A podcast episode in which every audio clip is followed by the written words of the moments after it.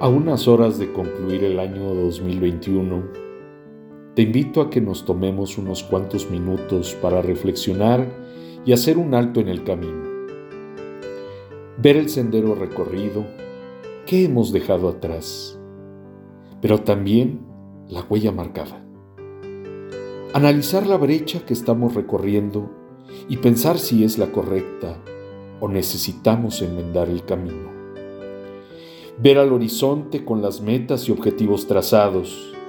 Espero que para ti, para mí y para todos sea el más prometedor, lleno de parabienes y bendiciones.